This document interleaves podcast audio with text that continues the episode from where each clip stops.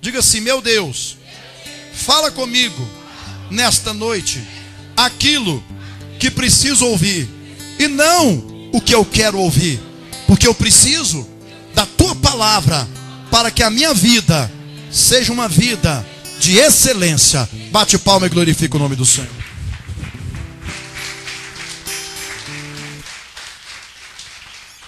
Amém, irmãos? Cumprimento a igreja com a graça e a paz de Jesus. Tá tudo bem com você? Amém? Quantos querem ouvir a palavra de Deus aí? Fica de pé no seu lugar e abra sua Bíblia comigo no livro de Lucas, capítulo de número 15. Amém? Lucas, capítulo de número 15. Você pode ficar à vontade, viu, Nicolas? Nicolas é bom, né, irmãos? Eu gosto de gente competente, viu? Ontem a gente estava lá na inauguração da igreja do pastor Leomar e na apresentação dos servos. Uma obreira chegou quando a Tayane e você, né, estava cantando. Ela falou com a gente assim: Mas que voz é essa, gente? Que unção é essa? Eu pensei comigo, é nós, templo da verdade. Amém?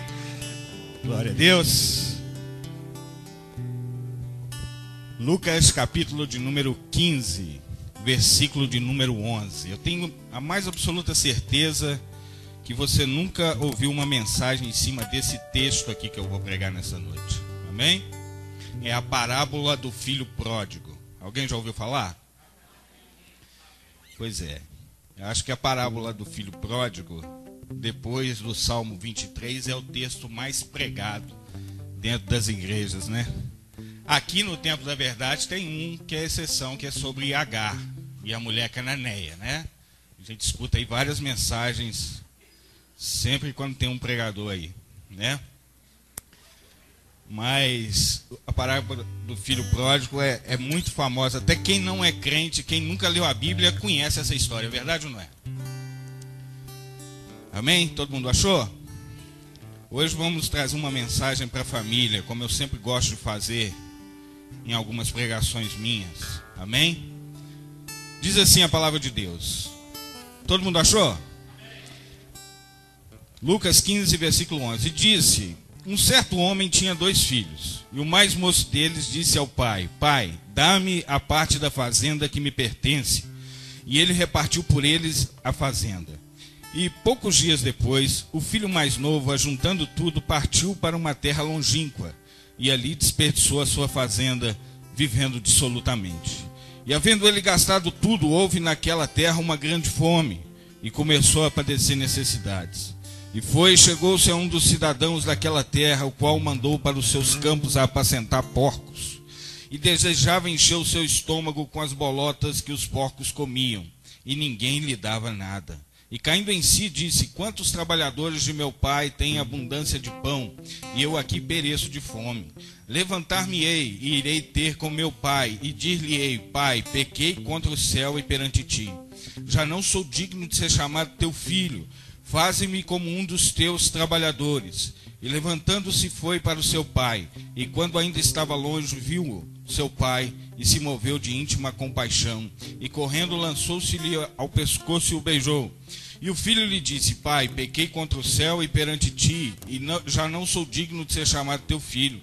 Mas o pai disse aos seus servos: Trazei depressa a melhor roupa, e vestilho, e ponde-lhe um anel na mão, e sandália nos pés e trazei o bezerro cevado e matai e comamos e alegremos-nos, porque este meu filho estava morto e reviveu, tinha se perdido e foi achado, e começaram a alegrar-se. E o seu filho mais velho estava no campo, e quando veio e chegou perto de casa, ouviu a música e as lanças, e as danças. E chamando um dos servos, perguntou-lhe que era aquilo. E ele lhe disse: Veio teu irmão e teu pai e matou o bezerro cevado, porque o recebeu são e salvo. Mas ele se indignou e não queria entrar. E saindo o pai, instava com ele. Mas respondendo ele, disse ao pai: Eis que te sirvo há tantos anos, sem nunca transgredir o teu mandamento, e nunca me deste um cabrito para alegrar-me. com os meus amigos. Vindo, porém, este teu filho, que desperdiçou a tua fazenda com as meretrizes, mataste-lhe o bezerro cevado. E ele lhe disse: Filho, tu sempre estás comigo, e todas as minhas coisas são, são tuas. Mas era justo alegrarmos-nos e regozijarmos-nos, porque este teu irmão estava morto e reviveu, tinha se perdido e foi achado. Amém? com a sua Bíblia aberta, sente aí no seu lugar, mas não deixe de glorificar a Deus, irmãos. Esteja glorificando e aplaudindo, porque Ele é digno de honra e de glória e de louvor. Aleluia.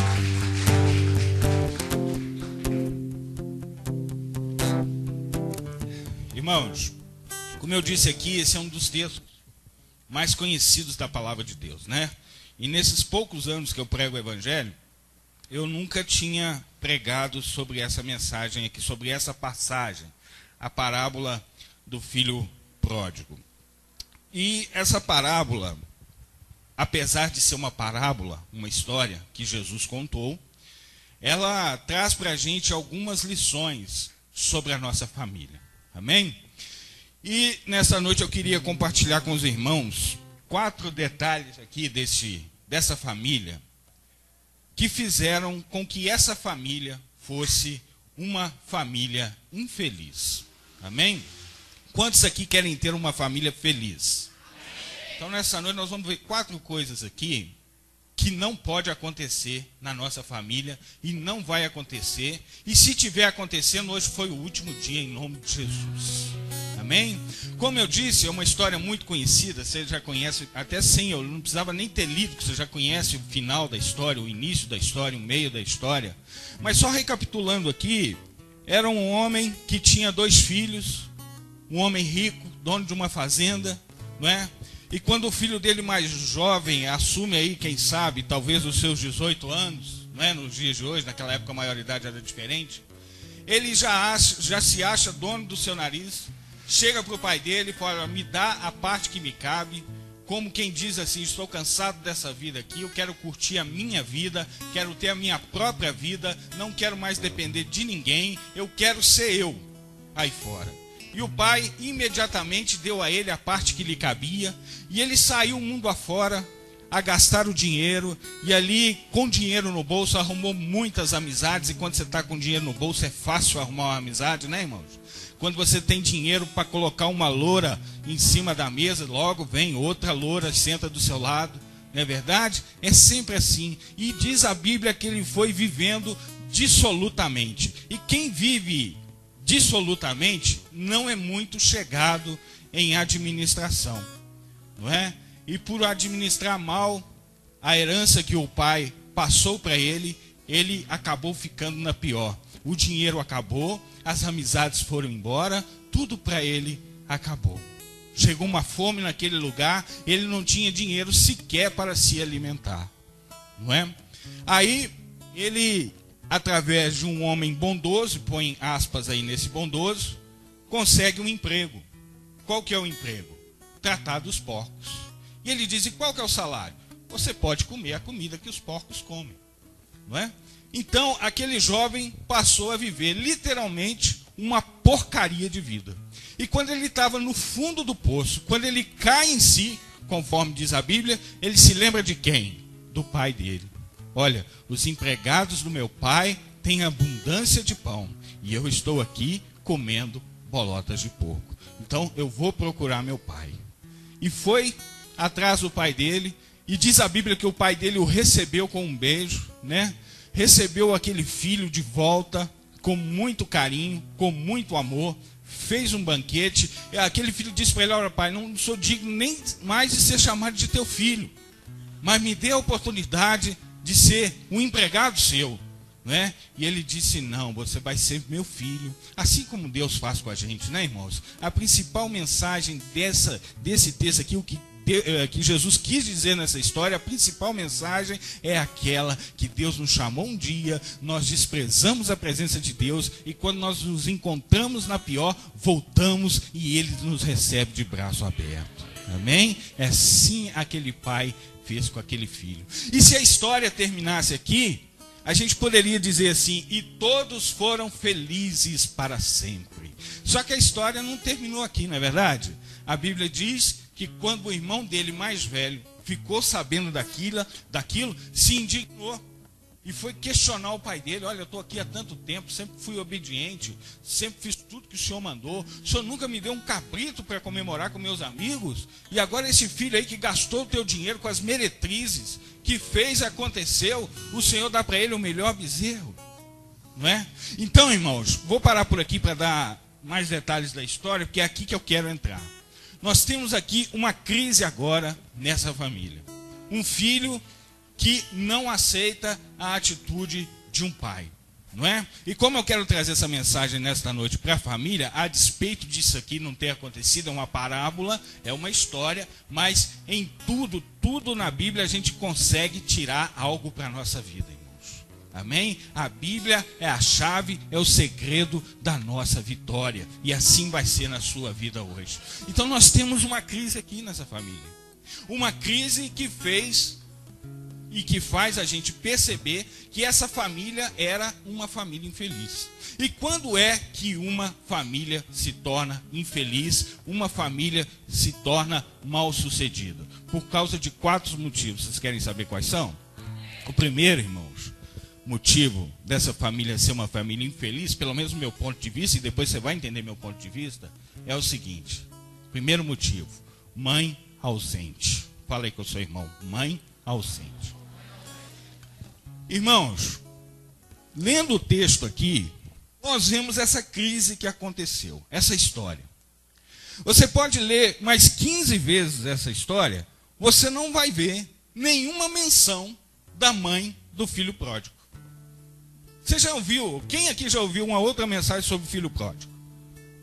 Todo mundo já ouviu, né? Já viu alguém falar sobre a mãe do filho pródigo? Nem o detalhe da palavra conseguiu apurar algo sobre essa mãe do filho pródigo. Amém? Porque ela não existe aqui nessa história. Ela está ausente. Cadê a mãe desse menino? Se a mãe desse menino tivesse aqui, talvez ele não tomaria essa atitude, ou talvez tomaria essa atitude também.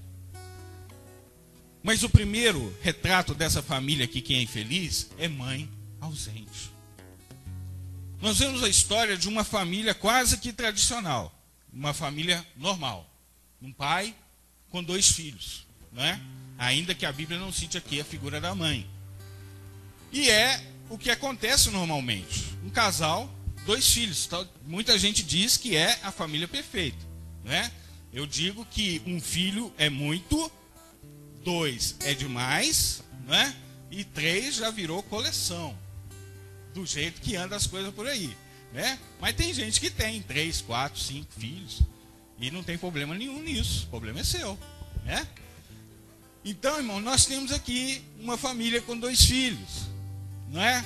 E o interessante é o seguinte: é o que a maioria, graças a Deus, ainda pensa ser uma família normal.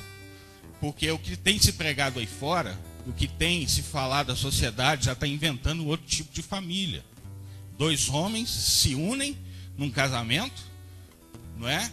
E dizem que são um casal. Casal, há bem pouco tempo atrás, era o quê? Um homem e uma mulher. É ou não é? Aí eles já estão querendo enfiar a goela abaixo da gente que dois homens também podem formar um casal. Podem se entrar numa igreja, casar e se tornar um casal. Né? Querem imputar na nossa mente que isso é normal. Ou duas mulheres também. Aí vai lá os dois homens no orfanato e, e entram na justiça para adotar uma criança. Uma criança não precisa de uma mãe se ela tem dois pais. É isso que eles estão dizendo. No caso da mulher, a mulher quer ter um filho, não é? Mas na vontade dela de ter um filho, ela exclui a figura do pai. Ela quer só um reprodutor. Já preguei sobre isso aqui, deu até uma polêmica danada aí. Muita gente não concordou, né? Mas ela quer só um reprodutor. Chega por, olha, você quer ser pai do meu filho? Ah, mas eu vou ter que pagar a pensão? Não, não, nada disso. Eu já tenho uma esposa. É assim que acontece. E eles tentam enfiar goela abaixo na gente que isso é normal. Pode até se tornar normal um dia por causa da é, pecaminosidade que está na vida do povo. Mas nunca vai ser natural. Não é o que Deus determinou. A Bíblia diz: deixará o, seu, o homem seu pai, sua mãe e uniciar a sua esposa. E serão os dois uma só carne. Isso é o modelo bíblico de casamento. Amém? Podem falar aí que é normal isso aí, mas nunca vai ser natural, nunca vai ter a bênção de Deus. Amém? Mas a despeito dessas famílias normais, e a maioria é normal, graças a Deus, por isso a maioria das famílias é formado, o casal é formado pelo homem, pela mulher, mas acontece, não é o caso de todos, e tomara que não seja o caso de ninguém aqui, onde a figura da mulher, a figura da mãe, ela é, ela não aparece. Não é? Muitas mães, tomara que não seja o caso de ninguém aqui, vai ficar só de alerta. Muitas mães, irmãos, é, é, são em casa só a fazedora de coisas. Elas são só a, a dona de casa. É a que cuida do lar. Ela é do lar. Ela não é mais nada. Ela não significa mais nada para muitas famílias. Ela não é mulher integralmente. Em muita família acontece isso. Muitas famílias, a, a, as mulheres não são valorizadas. Ela é só a faxineira da casa. Ela está lá para lavar a roupa da turma. Ela está lá para fazer a comida para a turma. Ela está lá para cuidar da casa. Ela é do lar. Amém? E isso não pode acontecer. A figura da mãe a figura da mulher dentro de casa é muito importante para que uma família seja uma família feliz. Amém? Precisamos valorizar a nossa mãe, a nossa esposa, as mulheres da nossa casa. E muitas não são valorizadas.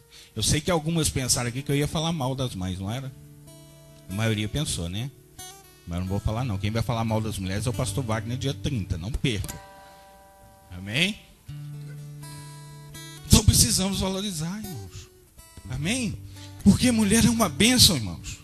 Há mulheres que cuidam da casa, que cuidam dos maridos, que cuidam dos filhos, que, que fazem tudo dentro de casa e elas fazem isso com muito amor e carinho. Amém? E não há problema nenhum em fazer isso. O problema é quando elas são só isso. Aí é o problema. As mulheres precisam ser mais valorizadas. O homem é o cabeça do lar. Amém. É o que a Bíblia diz. Mas a opinião da mulher também tem que ter presença dentro de uma casa. Amém? E a gente vê nessa história aqui a figura da mãe inexiste. E a figura da mãe, a figura da mulher, ela inexiste em muitas famílias. Muitas famílias. Aonde essa família se torna uma família feliz, irmãos. É por isso, irmãos, que muitas mães, muitas avós estão que amam muito seus filhos, seus netos, seus maridos, mas muitas mulheres estão cansando da vida que elas levam. Porque não tem valor. É verdade ou não é? Está havendo esse cansaço. Está havendo essa saturação. Está havendo esse desânimo. Porque não são valorizadas. Elas fazem com muito amor. E há até quem agradeça. Quem colabora, quem incentiva. Mas o dia que ela não faz, ah, é um problema danado. Filho xinga. Marido xinga. Marido bate é ou não é? Estou falando alguma bobagem? Temos que valorizar a mulher como um ser humano que ela é. Que ela precisa de carinho. Ela precisa de alguém que a agradeça, que agrade. Amém? Quem é mulher aí está concordando com o que eu estou falando, dá glória a Deus. Muitas vezes nós não fazemos nada para ajudar. Muitas vezes a gente não lava o prato que a gente come. Fala, Jeová. Custa nada lavar o prato que você come, seu mané. Não, não é? Aí chega o dia do aniversário dela. Ó, aniversário da mamãe. O que, nós vamos comprar? Uai, tá precisando de um ferro de passar roupa, né? Aí vai lá, compra um ferro do bom. Cara, dá para ela no dia das mães. E ela fica toda feliz. Olha que bonitinho, sai até fumacinha, hein? Muito obrigado. Mas no fundo ela falou assim: olha o tamanho certinho da cara dele, ó. Quem é dono de casa aí no dia das mães quer ganhar um ferro ou um presente para usar? Quem é dona de casa aí quer ganhar uma vassoura ou um celular novo? Quem é dona de casa aí quer ganhar uma geladeira nova ou uma sandália nova? Ah.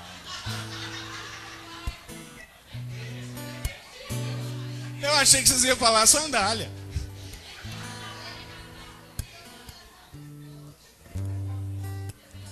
É ou não é?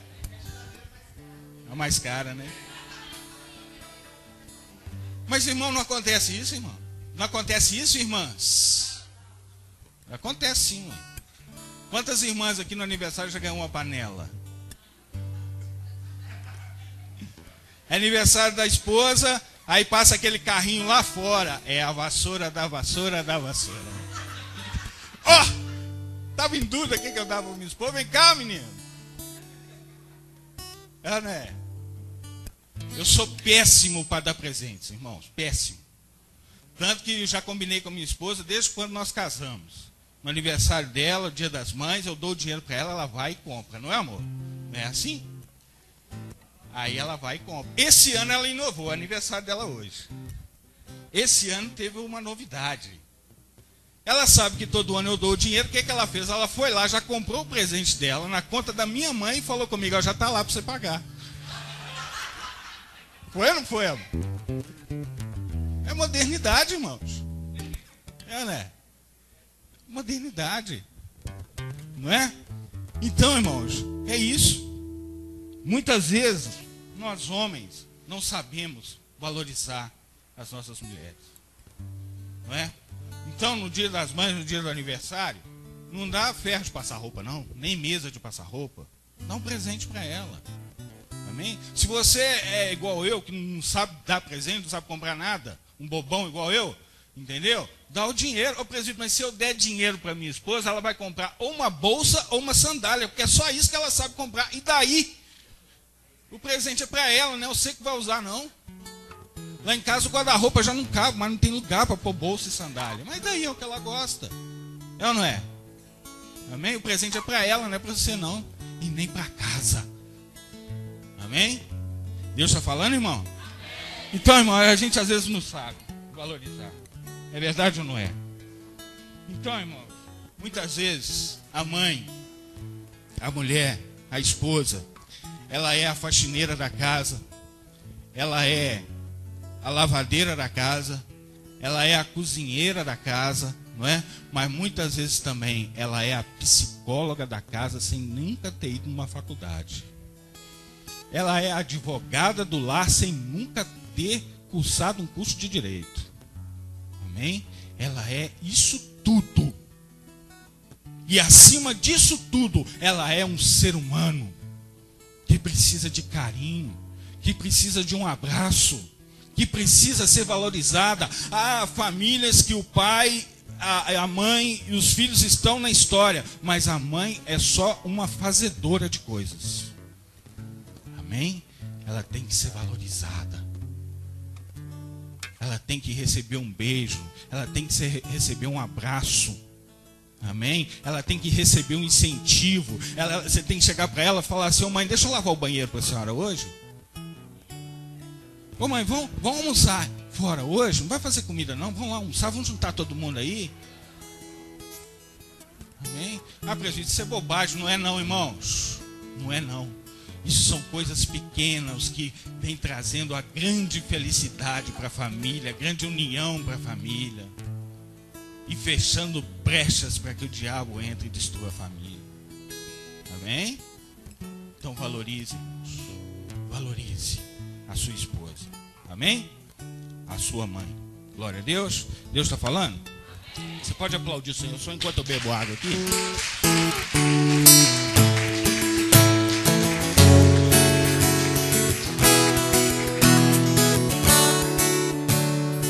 problema que eu vejo aqui nessa família relatada por Jesus na Bíblia é o seguinte: o primeiro é o que? Minha mãe ausente, não é isso? O segundo, pai omisso. Fala aí com o seu irmão, pai omisso. No texto, irmãos, nós vimos aqui que o menino descobre e pensa que é gente já, não é? Chega para o pai dele e fala assim: pai, eu quero seguir meu rumo, eu quero ir embora, eu não suporto isso aqui mais com as minhas palavras. Não é? Essa vida aqui não dá para mim, eu não quero trabalhar na roça, eu não quero cuidar de boi, eu não quero fazer nada disso, eu quero viver a minha vida. E diz a Bíblia, irmãos, não, é? não tem esse termo aqui, mas imediatamente o pai assinou o cheque e passou para ele, ó, vai lá no Banco do Brasil amanhã e pega a sua herança lá. Espera só o banco abrir. Não houve um questionamento por parte do pai deste menino. Não vou nem entrar no mérito da época, se era assim que fazia, se não era. Vamos trazer esse texto para a nossa vida hoje. Não há nenhum questionamento por parte do pai. Nenhum aconselhamento por parte do pai. Olha aqui, filho, eu já passei por isso uma vez. Eu já vivi isso. Se hoje eu estou nessa situação aqui, é porque eu segui os conselhos do meu pai. Eu me espelhei no meu pai. Eu sou assim hoje por causa do meu pai. Então, ouça um pouquinho, eu tenho mais um pouquinho de experiência do que você. Ouça, não faça isso, porque vai dar errado. Não tem isso na Bíblia, irmãos. A Bíblia diz aqui: imediatamente ele deu a parte que lhe cabia. É ou não é? E está cheio de pais que são assim, irmãos. Pais omissos. Pais que não dizem não para os seus filhos. Não sei se por falta de interesse, se por falta de amor, não sei porquê. Mas nós pais e mães também, isso aqui serve para as mães, aprendam a dizer não para os seus filhos. Eles têm que aprender dentro de casa o peso dessa palavra não. É do berço que isso vem.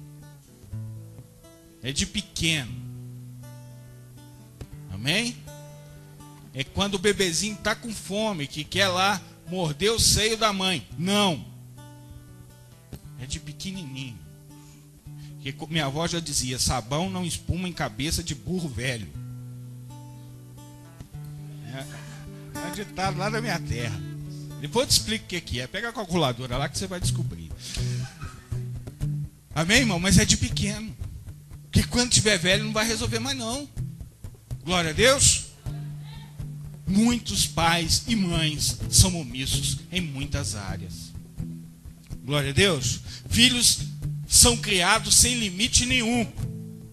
É os filhos que mandam. Sua excelência, o filho caçula está mandando. Faça assim. E tem pai bobão que faz. Está havendo um tempo de inversão. Os filhos é que mandam agora. É do jeito deles. Uma pirraça no shopping, um boné novo. Ué? Ah, esteve Josué. São ótimos filhos, irmãos. Amém? Mas muitos pais são omissos. E os pais que são omissos, normalmente eles falam assim: Meu Deus, que mundo é esse que meu filho vai herdar? Olha como é que está aí fora. Vocês deviam perguntar o seguinte: que filhos são esses que esse mundo vai herdar? É isso que você tem que perguntar. Como é que está a criação? Papai e mamãe. Os filhos nos são emprestados por Deus. Amém? Deus nos empresta. E tudo que é emprestado, um dia o que vai acontecer? Você vai ter aqui. Como é que você vai devolver seu filho para Deus? Como? É, irmão, não é brincadeira, não. É ou não é? Tem como você saber o que, que seu filho está olhando no computador? Tem como você saber se seu filho foi ou não na escola? Tem como você saber o que, que seu filho está fazendo? Está tendo é omissão na sua vida. Eu sei que há pais aqui e mães que são totalmente contrários do que eu estou falando. Amém? Mas isso pode servir de alerta para a sua vida. Não podemos ser omissos na criação dos nossos filhos. E quando eu falo de omissão, eu me lembro de um texto da Bíblia que eu já preguei ele inteiro aqui uma vez, mas vou falar rapidinho para a gente relembrar. De um homem que Deus mandou olhar para ele e para a gente saber o que, que era um homem segundo o coração de Deus. Quem que era esse homem? Davi.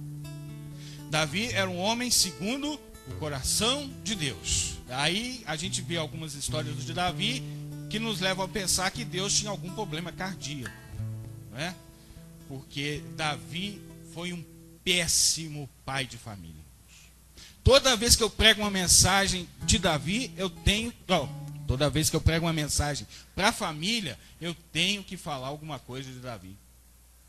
Porque ele é um exemplo a não ser seguido como pai de família. Deixa eu contar uma história para você rapidinho. Isso passou naquela minissérie da Record e está na Bíblia também, depois você lê. Davi tinha uma filha que se chamava Tamar. Essa menina era linda, maravilhosa, daquelas de parar o trânsito. Amém? Davi tinha um outro filho chamado Aminon, que era meio irmão de Tamar, porque era filho de uma outra esposa de Davi.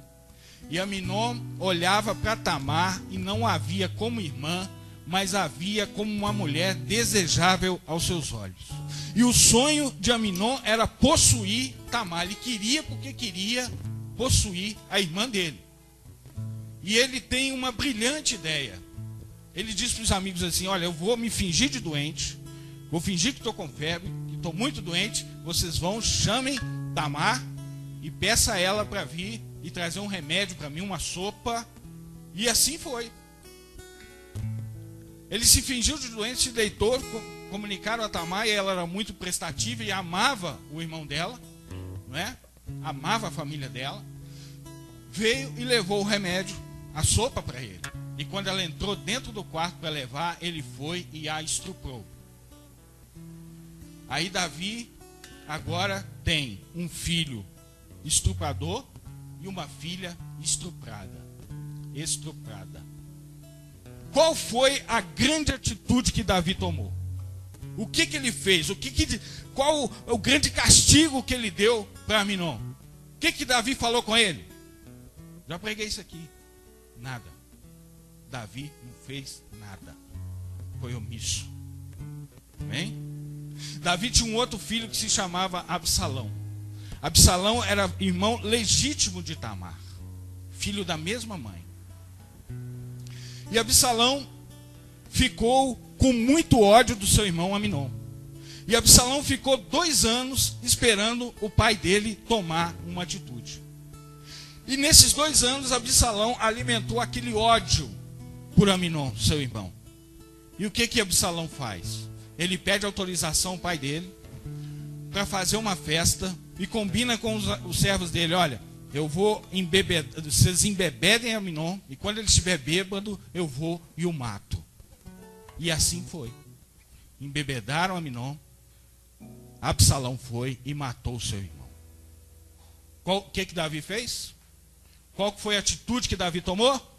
Nada. Não fez nada. Se omitiu mais uma vez. E Davi tem agora um filho, uma filha estrupada, um filho estuprador. Um filho assassino e um filho assassinado. E Davi não fez nada. Só que por causa disso, Absalão teve que fugir com receio dos amigos de Aminon.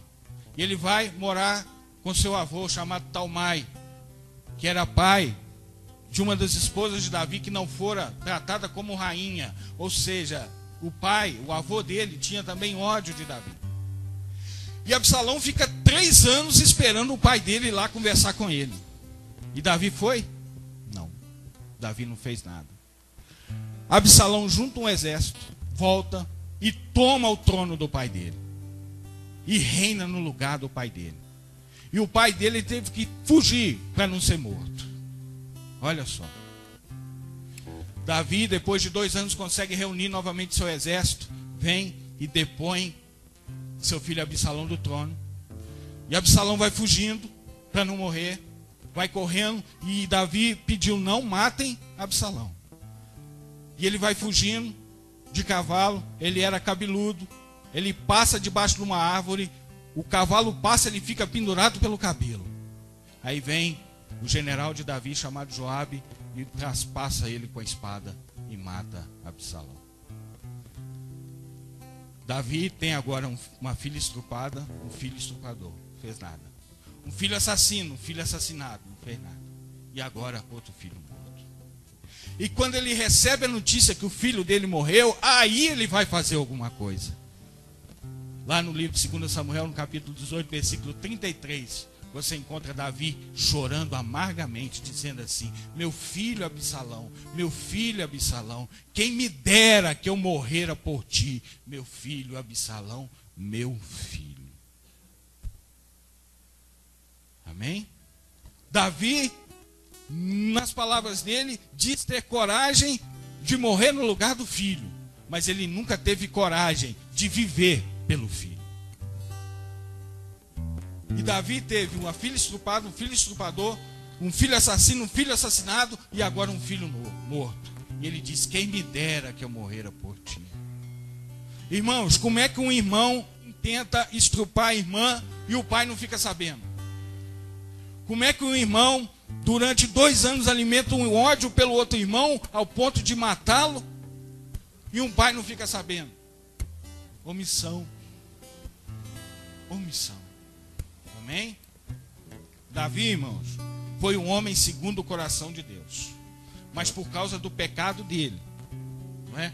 por causa do, do pecado com, com Batseba, né? E tal, Deus falou com ele: nunca mais haverá paz na sua família.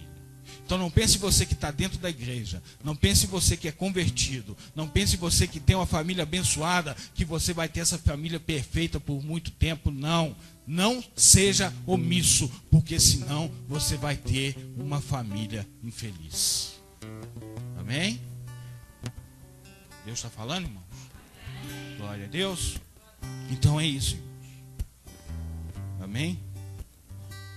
A gente vê nesses programas de televisão muitos pais, mães, no Datena, no Marcelo Rezende, quando os filhos fizeram lá porcaria na vida.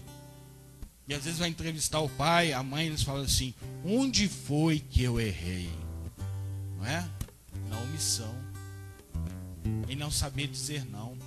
Glória a Deus. Que isso? É um rato? Amém, irmãos? Deixa a mariposa aí. Então não pense você, só pelo fato de você estar dentro de uma igreja que você não possa vir a ter problemas. Não seja omisso. Amém? Seja participativo.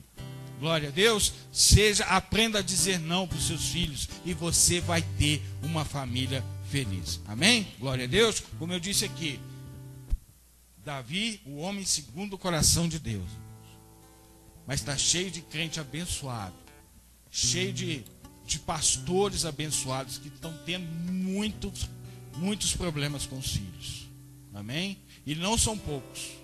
Conheço gente que está num estado de sofrimento terrível. Mas por quê? Não estou dizendo que é, mas pode ser. Porque lá atrás, desde lá atrás, foi omisso. E pode sofrer terríveis consequências. Amém, irmãos? Pode aplaudir o Senhor.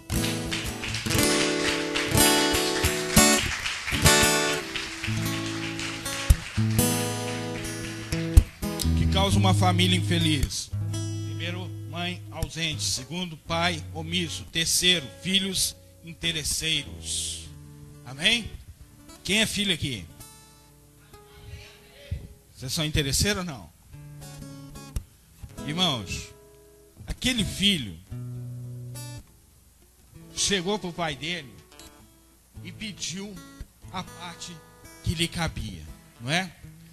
Há filhos, e não é o caso de ninguém aqui, que aqui todo mundo é abençoado, são todos muitos filhos, muito bonzinhos, não é? Mas há filhos, irmãos, que não conseguem nem ser grato aos pais, pelos pais terem sido usados para ele vir a este mundo. Tem filhos que não conseguem nem ter essa gratidão. Filhos olham para o pai ou para a mãe e não vê coração, vê a carteira vê o bolso. Filhos que só se relacionam com o pai ou com a mãe ou com os pais, não é? Só quando precisa de alguma coisa. E normalmente esses filhos são assim com Deus também, né? né? Deus está lá na rede descansando, de repente escuta a voz do fulano, ó, oh, fulano me chamou? Ah, deve estar tá precisando de alguma coisa, quer ver? Ô oh, Deus, é, eu pedi um emprego, dá para o senhor dar uma forcinha aí e tal. Não é? E há filhos assim também. Filhos só procuram o pai e a mãe quando estão precisando de alguma coisa, é ou não é? Como aquele menino. Aquele menino saiu para a vida, para o mundo, para as festas, para as meretrizes, e quando o dinheiro acabou, quando ele se viu na pior, ele se lembrou de quem? Do pai, da família. Porque família, irmãos, é tudo que sobra quando tudo acaba. Para aquele menino só sobrou o pai dele. É ou não é? Só sobrou o pai. Amém? Mas mesmo assim, o pai o recebeu. Mesmo assim, Deus nos abençoa. Nos abençoa. Não é verdade, irmãos? Mas infelizmente, nós estamos cheios de filhos assim. Filhos que só valorizam os pais quando estão na pior. Irmãos, você pode olhar, pode perguntar a qualquer um. Pergunta para um filho que foi obediente, se ele se arrepende de ter sido obediente. Nenhum deles vai falar que se arrepende. Na hora, pode até não concordar. Amém? Mas depois que cresce, vai ver o quão importante foi aquele conselho, o quão importante foi aquele não. Não é? E há filhos, irmãos. Se você perguntar para pessoas que foram desobedientes, desobedientes aos pais, eles vão dizer: Eu me arrependo de tê-lo sido. Não é verdade? Porque há filhos, irmãos, que não são corrigidos dentro de casa, depois vem a polícia e corrige. Não é? Muitos filhos que estão aí na cadeia hoje, podem ter certeza, foram filhos que pai e mãe passaram a mão na cabeça. Não é? E muitos podem até questionar: puxa vida, se eu tivesse sido corrigido quando eu precisava, talvez eu não estivesse aqui. Não é verdade? Há filhos, irmãos, tão interesseiros que parece que vieram ao mundo só para causar dor nos pais. Meu Deus, como há relatos desse tipo, né, irmãos? Agora eu quero falar uma coisa para você nesta noite. Pai e mãe é o que de melhor a gente tem na vida é o nosso pai e a nossa mãe. Ah, presidente, você não conhece meu pai. Eu posso não conhecer o seu pai, mas ele é seu pai. Amém? Você não sabe o que meu pai fez comigo. Eu posso não saber, mas ele é seu pai. Tá ali minha esposa, que eu amo muito, né? E tá amarrado isso. Vou dar um exemplo nosso para ninguém achar que eu estou profetizando na vida de alguém. Mas se ela, se nós nos separarmos, ela deixa de ser minha esposa. Amém? Mas eu nunca vou deixar de ser filho do meu pai e da minha mãe. Nunca. Pode acontecer o que for. Eu nunca vou deixar de ser filho do meu pai e filho da minha mãe. Amém? E há filhos, irmãos, que não se importam mais com pais Há filhos interesseiros que não precisam mais do pai, que já estão com a vida ganha, que só preocupa com a namorada, só preocupa com a família dele e se esquecem dos pais, abandonam os pais que o criaram com tanto amor e carinho. A gente vê aqui o carinho que o pastor Wagner tem com a mãe dele, que mora lá no norte de Minas, né? viaja 800 quilômetros para ver, não é? Precisamos disso, irmãos. Não podemos abandonar aqueles que cuidaram de nós com tanto amor e carinho presbítero, eu odeio meu pai. Irmãos, eu vou te falar, quem pensa assim, você não sabe o que meu pai fez comigo, eu posso não saber. Mas você não precisa levantar a mão, não sei se tem alguém aqui, a gente não conhece a vida de todo mundo, não é? Mas há pessoas, irmãos, que você pode ter certeza, há pessoas que odeiam o pai, que odeiam a mãe. Amém? Mas eu tenho certeza que em algum momento da vida dessas pessoas, elas pensaram em pular no pescoço do pai, dar um beijo e dizer para ele: Eu te amo. Muitas pessoas já pensaram isso. E não fazem porque não deixam o orgulho de lado. Não é? Se você diz, eu odeio meu pai, eu odeio minha mãe, não sei porquê, mas quando você diz isso, saiba que você vai estar vivendo a maior mentira que existe. Sabe? Porque você está odiando quem você ama tanto. E eu não sei por que, que Deus está mandando falar isso aqui, não sei o que, que é, o que está acontecendo, mas eu quero dizer uma coisa para você nessa noite: não permita que seu pai ou sua mãe parta desse mundo sem você se reconciliar com ele ou com ela. Amém? É seu pai, é sua mãe. Presbítero, mas não foi ele que me criou, mas é seu pai, é sua mãe. Amém? Então larga esse orgulho de lado. Larga essa depressão de lado que tanto te machuca e conserte. Valorize. Amém? Muita gente, muitos filhos abandonando pai e mãe. Pais órfãos dos filhos. Cheio de histórias dessas aí em asilos. É verdade ou não é? Amém, irmão? Pai e mãe é o que de melhor a gente tem na vida. E é tudo que sobra quando acaba tudo na nossa vida. Amém? Então não podemos ser filhos interesseiros. Que só vamos ao pai e à mãe quando estamos precisando de alguma coisa. E vai chegar um momento na vida que eles vão precisar mais de nós do que nós deles. Amém? E essa hora de você retribuir tudo aquilo que ele fez por você, que ela fez por você. Amém? Glória a Deus. Para a gente encerrar aqui. Quatro motivos que causam uma família infeliz. Primeiro é o que? Pai? Não, mãe? Ausente. Segundo, pai omisso. Terceiro, quarto, filhos ciumentos. É. Ciúme. O ciúme, irmãos, é o maior destruidor de famílias. O ciúme é bom, por quê? Ele mostra que a gente gosta de uma pessoa, não é verdade? Agora, o ciúme bobo, ele vem acompanhado de uma coisa terrível, a inveja. E isso destrói as famílias. Amém? Quando o filho mais velho viu o que, que o pai fez pelo filho mais novo, que tudo de errado tinha feito, ele ficou indignado. Não é?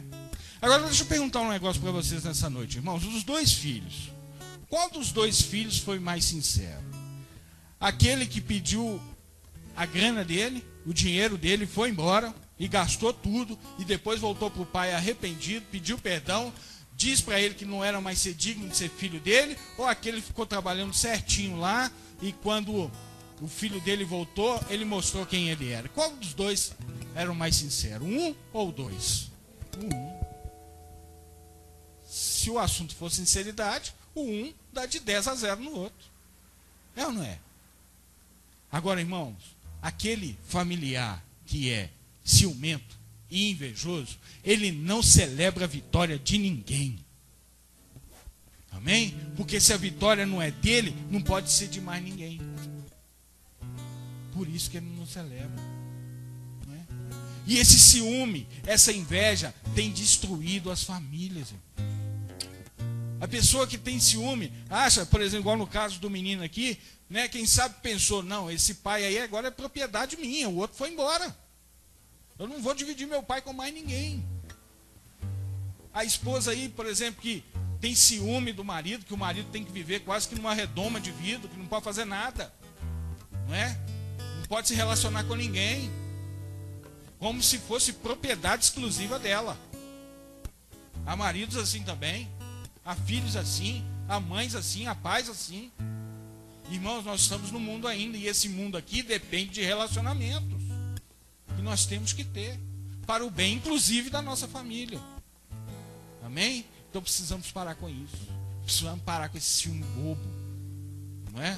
Porque, como eu já disse uma vez, principalmente isso acontece muito com as mulheres. Agora eu vou dar uma cajadinha nas mulheres. Isso acontece muito com as mulheres.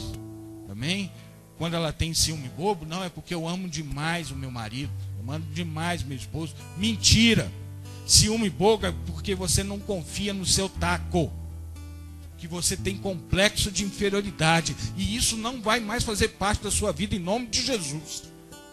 Há pessoas que precisam crescer, amadurecer, deixar de ser menino.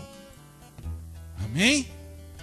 Glória a Deus, porque senão a sua família vai ser uma família infeliz. Amém? Então, irmãos, ciúme é uma desgraça. Traz muita coisa ruim para dentro da família. Amém? A vitória celebrada em família é uma benção, mas o ciumento, o invejoso, impede que essa família seja uma família unida. Amém? Comemore a vitória do seu irmão, do seu parente, como se fosse sua. Glória a Deus. E para terminar aqui, irmãos, eu concluo o seguinte: presbítero, eu me encaixei em um desses tópicos aí. Então vou te dar aqui três conselhos de três minutos, é um minuto cada um. Olha só, primeiro, reconhecer o erro. Reconheça seu erro. Aquele jovem foi abençoado por Deus e pelo pai dele porque ele reconheceu que estava errado. E quando a gente reconhece que está errado, nós somos recebidos de braços abertos. Amém? E não é que porque você errou que você tem que viver agora e pagar a conta desse sofrimento sozinho, não. Tem gente de braço aberto para te ajudar a te levantar de novo. Amém? É isso que Deus faz com a gente. Reconheça o seu erro. Segundo, perdão. Já preguei aqui várias vezes sobre perdão, que é uma perda o quê? Uma perda grande. É ficar no prejuízo. Perdoa em favor do sucesso da sua família. Perdoa. Presbítero, mas a razão é minha. Joga na lata de lixo se é em favor da sua família. Abra mão. Terceiro, renúncia. O pai daquele menino, amém? Fez com que ele fosse rico de novo, renunciou mais um pouquinho da fortuna que ele tem em favor da bênção na família dele. A família dele estava unida de novo. Glória a Deus, e é isso que Deus quer fazer na nossa família, irmãos. Glória a Deus, quer derramar bênçãos na nossa família. Amém? Mas é necessário que nós reconheçamos o nosso erro. Glória a Deus, que a gente aprenda a perdoar e que a gente aprenda a renunciar também. Glória a Deus, porque como eu já disse aqui, é a última coisa que eu vou falar. Glória a Deus, família é tudo que sobra quando tudo acaba. Amém? Tudo acaba, mas a gente ainda tem a família da gente. Glória a Deus. Família só não é mais importante que Deus. Só isso. Amém? Primeiro Deus. Depois a igreja. Não. Depois a família. Depois a igreja. Amém? Porque a Bíblia diz que aquele não cuida da sua família também não serve para cuidar da casa de Deus. Amém? E eu já preguei aqui uma vez também que o pior tipo de ser humano que existe na face da terra é aquele que não cuida da sua família. Amém? Deus falou com você nessa noite? Amém? Fica de pé no seu lugar. Glória a Deus. Quantos têm uma família abençoada aí? Dão glória a Deus.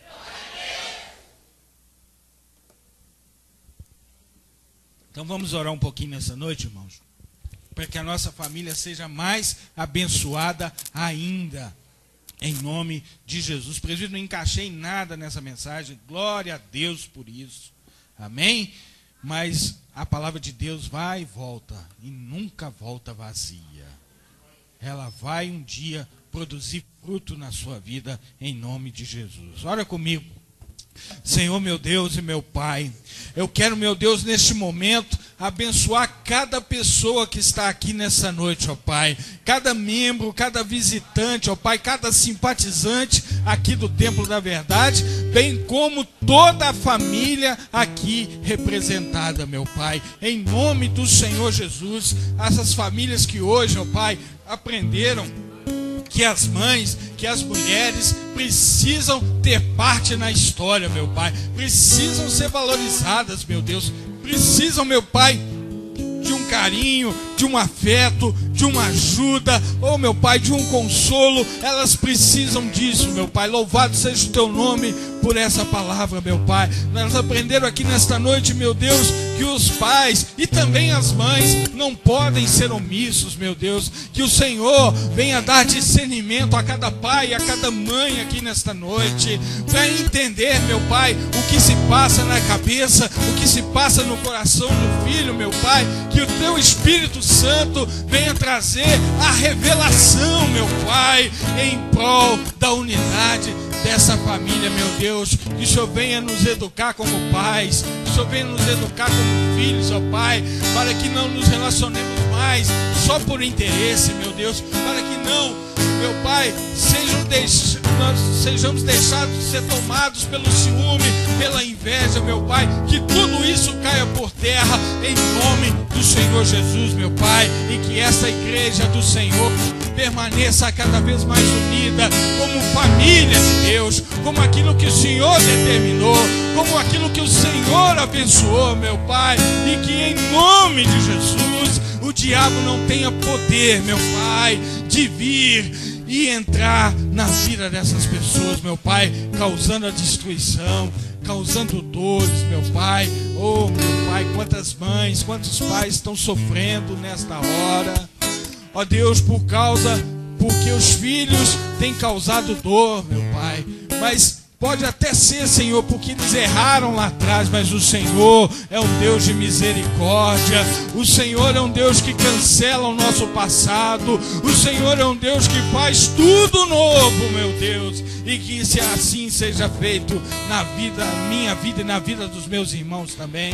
Em nome de Jesus e todo aquele que é filho de Deus, aplauda ao Senhor. Aleluia. Glória a Deus. Graças a Deus. Deus falou com você? Amém. Então que nessa semana sua família seja abençoada em nome de Jesus. Amém. Lembrando os irmãos, amanhã reunião da conquista e quarta-feira fortalecimento espiritual, irmãos. Muito importante essa reunião. E sexta-feira começa a campanha 2014, o ano da minha vitória. Por este ano me põe de joelhos. Pastor Schubert vai estar aqui conosco. Amém? Levanta sua mão para o alto, meu Deus. Em nome de Jesus, Pai. Que a bênção da família seja sobre todas as nossas famílias, Senhor. Deus, que o diabo não tenha poder de tocar em nossas famílias, ó Pai. E que aquilo que está em maldição seja transformado em bênção, meu Deus, em nome do Senhor Jesus Cristo. Deus, eu ministro saúde, paz, prosperidade, união sobre essas famílias, meu Deus, em nome do Senhor Jesus. Senhor, esta semana será uma semana de paz, de saúde, prosperidade, de vitória, uma semana de restauração, uma semana de livramentos, meu Deus. Leva o teu povo para casa, livra do homem mau, do homem sanguinário, da bala perdida, do demônio do asfalto. Eu abençoo a vida de todos com as bênçãos de Abraão, em nome do Pai, do Filho e do Espírito Santo de Deus. Vamos em paz e até amanhã em nome de Jesus. Deus abençoe, Deus abençoe você que está pela internet. Deus abençoe a todos.